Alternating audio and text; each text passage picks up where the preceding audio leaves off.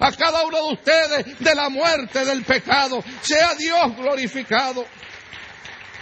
A veces nosotros pensamos en Cristo como una religión. A veces nos hacemos miembros de una iglesia o, o, participamos de conceptos religiosos y pensamos que es algo solamente para calmar nuestra conciencia. Yo quiero que usted vea en el libro de los Hechos, capítulo 1, verso 3, donde lo pone de esta manera. No sé qué versiones usted use, pero la que estoy leyendo lo dice de esta manera. Después de padecer, diga conmigo padecer Usted tiene una idea de lo que es padecer, hermano. ¿Cuánto tiene una idea de lo que es padecer? Usted sabe, usted sabe lo que es padecer. Solamente aquellas personas que hayan estado enfermos gravemente entienden la palabra padecer. Si usted no ha pasado por una situación difícil en su vida, si usted no ha estado en un hospital entubado con suero, si usted no ha estado enfrentando una guerra con un cáncer o con una condición que usted dice, Señor, ¿hasta cuándo va a ser este padecimiento? Padecer se lee fácil, pero es diferente estar en una cruz con clavos cruzando las muñecas, con una lanza traspasando el costado no solamente padeciendo por esas heridas, sino padeciendo porque el que estaba muriendo en la cruz era inocente era santo. El apóstol Pedro cuando escribe dice, no se halló engaño ni mentira en sus labios. Él era el cordero inmolado. Cuando Juan el Bautista lo ve, dice, he ahí el cordero de Dios que quita el pecado del mundo. Cuando él estaba en la cruz, yo quisiera que usted se imaginara ahora, yo no, no, no se lo deseo, pero yo que he padecido de dolores de piedra en los riñones, esa es la cosa más horrible. Una enfermera me dijo, bienvenido al club, porque pasar una piedra por el riñón es como parir un hijo.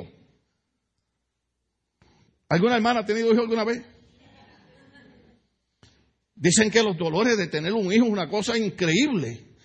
Pues la enfermera dijo, el padecimiento de una piedra por un riñón es el padecimiento de una mujer en alumbramiento. O sea, eh, el dolor puede durar tres segundos, pero para usted parecen tres horas. Entonces, cuando Cristo está en la cruz, la Biblia dice que Él estaba padeciendo la muerte por nosotros. Yo quisiera meterme en sus corazones, quisiera meterme en su alma, quisiera meterme en su mente, para que usted quite la religiosidad de su cabeza y comience a honrar a la persona de aquel que padeció la muerte por nosotros. Aquel que cuando vio la condenación sobre mi vida, dijo, aunque Él muera no puede librarse de eso, pero si yo muero por Él, puedo librarlo de eso. Y por eso Cristo padece la muerte por mí en la cruz del Calvario. Por eso cuando venimos a la iglesia, o por lo menos en esta iglesia, yo trato de enseñar a la gente, no alabe a Dios porque le decimos que alabe a Dios. No venga a la iglesia porque le decimos que venga a la iglesia. No diga que es cristiano porque le decimos que es cristiano. Alabe a Dios porque cuando usted tenía que padecer, Cristo ocupó su lugar y padeció por usted. Venga a la iglesia porque cuando tenía usted que padecer, Cristo padeció por usted. Alaba a Dios porque Él padeció muerte por nosotros. Es impresionante lo que Él hace. Y yo sé que el tiempo está en contra de nosotros, pero cuando usted comprenda lo que dice Gálatas capítulo 3, verso 13, lo dice de esta manera. No solamente dijo, cumplido es mi trabajo, mi labor, de dar mi vida en rescate por muchos, como dice la Biblia. No solamente padeció en la cruz, sino que cuando está en esa cruz, Oh, aleluya. Usted ve las películas, usted ve los dramas, pero yo quisiera que usted se imaginara la parte más terrible, que era lo que comprendía esta gente. La Biblia dice de esta manera en Gálatas capítulo 3, verso 13. Usted ha leído en la Biblia cuando Cristo está en la cruz que la palabra de Dios dice que la gente pasaba y meneaban la cabeza y decían, salvó a otros y él mismo no se puede salvar. Y se burlaban de él, se mofaban de él. Se cumplían las profecías, la gente no lo veía. Los soldados echaban suerte sobre su ropa. Y cuando la gente veía a Cristo en la cruz del Calvario, ellos entendían lo que significaba eso. Aquella gente sabía que toda persona que moría en una cruz era maldito. Diga conmigo, maldito.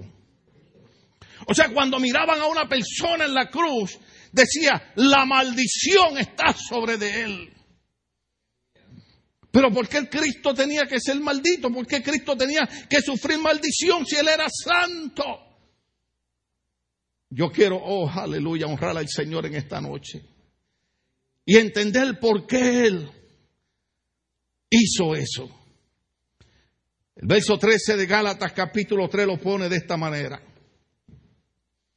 Cristo nos rescató de la maldición de la ley, al hacerse maldición por nosotros, pues está escrito, maldito todo el que es colgado de un madero. Oh, aleluya. Usted tendría que leer todo el Antiguo Testamento, tendría que leer todo el libro de Hebreos para comprender que nosotros estábamos bajo maldición. Pero que cuando Cristo muere en la cruz del Calvario y cuando Él dice todo está cumplido, ¿estamos aquí todavía? Lo que está pasando es que toda la maldición de la ley que estaba sobre nosotros, Cristo la carga sobre de Él. Ahora, usted tiene que leer Deuteronomio capítulo 28. Por eso es que nosotros, la gente, los cristianos, que nos enfermamos, seguimos creyendo en Dios y seguimos orando al Señor y seguimos creyendo en la sanidad. ¿Sabe por qué? Porque una de las maldiciones que había para el pueblo que estaba bajo la ley eran las enfermedades, era la pobreza, eran los problemas, eran las dificultades. Pero para nosotros los cristianos que hemos sido lavados en la sangre de Cristo, la maldición de la ley fue quitada porque Cristo se hizo maldición por nosotros. Por eso podemos reclamar las bendiciones del Señor. Yo recuerdo algo que me enseñaron cuando yo era un jovencito en la, en la predicación. Alguien me dijo una vez, tú entiendes que cuando Cristo te libró de la maldición de la ley, Cristo te hizo cabeza y no cola. Le dije, ¿cómo es eso? Me dice, Cristo te libró de la maldición de la ley. De ahora en adelante, tú tienes que creer que Dios te llamó para ser cabeza y no cola. Uh, aleluya. ¿Usted sabe lo, ¿Usted sabe lo que es eso? ¿Usted sabe lo que es eso? Que nosotros tuvimos que empezar a creer que era una mentira del diablo que nosotros no valíamos nada. Que era una mentira del diablo que nosotros no podíamos lograr nada. Y desde jovencito, estos buenos hombres me dijeron a mí, cuando Cristo te libró de la maldición de la ley, tú tienes que entender que ahora Dios, a través de Cristo, te dio derecho a todas las bendiciones. Y una de las bendiciones es esa. Serás cabeza y no será cola. Agárrese aquí otra de la bendición. Si Cristo me libra la maldición de la ley y cambia la maldición por bendición, una de las bendiciones es esta. Tú serás el que dará prestado y no pedirás prestado. Yo estuviera gritando ahí hacía rato. Quiere decir que si nosotros cambiamos nuestra mentalidad de entender que cuando Cristo dijo, cumplido es, que cuando Cristo padeció la muerte por nosotros y que cuando Cristo cargó la maldición de nosotros fue para que nosotros fuésemos bendecidos. Cada uno de nosotros debiéramos salir de aquí esta noche diciendo, Cristo se hizo maldición para bendecirme a mí. Entonces debemos salir de aquí esta noche diciendo, no sé cómo es, no sé cómo los hermanos lo entenderán, pero Dios me libró a través de Cristo de la maldición de la ley. Por lo tanto, de hoy en adelante, yo voy a caminar diciendo que soy bendecido por lo que hizo Cristo por mí en la cruz del Calvario. Mi esposa es bendecida, mi esposo es bendecido, mis hijos son bendecidos, mis nietos son bendecidos, mi iglesia es bendecida, mi barrio es bendecido, porque Cristo nos libró de la maldición de la ley.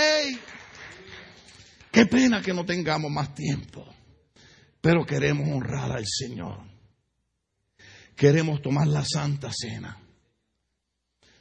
Cristo dijo, cada vez que comas ese pan, recuerda que ese es el cuerpo que fue dado en la cruz del Calvario, que fue molido por tus pecados. Cada vez que tú comas ese pan, recuerda que ese cuerpo cargó nuestros pecados y que esas heridas nos dieron derecho a decirle, quiero que me sanes. Quiero que me sanes, quiero que me des sanidad, porque cuando el apóstol Pedro escribe dice, y por cuyas heridas fuiste curado somos curados del pecado, somos curados de las enfermedades, tenemos que seguir dando la lucha, tenemos que seguir creyendo que Él nos libró de la maldición de la ley y que cuando comemos ese pan simboliza el cuerpo de Cristo. Y Él dijo, y cuando tomas ese jugo de la vid, ¿sabe lo que significa eso? Oiga bien, le iba a decir que levantara la mano, pero no. Porque iba a preguntar, ¿Cuántos han sentido que han pecado en contra de Dios? Yo no le dije que levantara la mano, pero se levanta. Aquí hay como 300 y 200, como 500 personas. De las 500 personas que hay aquí, ¿cuántos sienten que han ofendido a Dios? ¿Cuántos sienten que han pecado en contra de Dios? El, eh, el apóstol Ronald Short lo puso de esta manera, para que no se me sientan culpables porque estamos hablando de que Cristo se hizo maldición por nosotros. La sangre de Cristo ya nos ha lavado y nos ha limpiado de todo pecado. Pero en el diario vivir se nos pegan algunas cositas. ¿Sí o no? Y eso es lo que el apóstol Ronald enseñó que la costumbre de eh, los hebreos, cuando alguien llegaba de caminar, ¿se acuerdan que usaban sandalias, caites, para que me entiendan? La costumbre era que cuando uno entraba a una casa, traían un lebrillo y le lavaban los pies a uno. Agarre la onda aquí. Por eso es que cuando Cristo está lavando los pies a los discípulos y Pedro le dice, no me vas a lavar los pies. Cristo le dice, si no te lavo los pies, no vas a tener parte conmigo en el reino de los cielos. Y Pedro le dice, pues lávame todo desde la cabeza hasta los pies. Cristo le dice, el que está lavado solamente le necesita lavarse los pies. Ya nosotros estamos lavados en la sangre de Cristo. Lo que necesitamos es lavarnos solamente los pies por las diferentes cositas que en el diario vivir se nos pegan.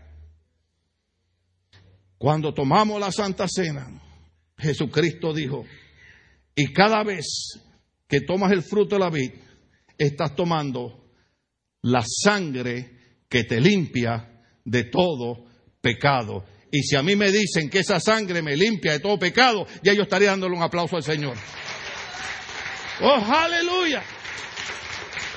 Porque la Biblia dice que la paga del pecado es muerte. La paga del pecado es muerte, la paga del pecado es muerte. Mas el regalo de Dios es vida eterna en Cristo Jesús. Por eso es que alabamos a Dios. Yo no sé usted, pero una de las cosas que a mí me encantan los viejitos. Porque una de las cosas que me enseñó mi mamá era, hijo, en la vida hay que ser agradecido. ¿Usted sabe lo que es? Que el pecado me llevaba a la muerte y Cristo muere por mí y que la sangre de Cristo me limpia de todo pecado que me lleva a la muerte. ¿Usted sabe lo que simboliza cuando yo voy a tomar la Santa Cena? Que ya la muerte no me puede tocar. Que la Biblia dice que el último enemigo que Cristo derrotó fue la muerte. Por eso es que ahora podemos hablar de vida eterna en Cristo. Yo quiero que usted entienda, iglesia. Cristo no es una religión. Cristo no es una ideología ni una filosofía. Cristo es el Hijo de Dios, el camino, la verdad y la vida. Sea el nombre de Dios glorificado. Vamos a estar de pie. Vamos a honrar al Señor. Él dijo, cada vez que tomen la cena,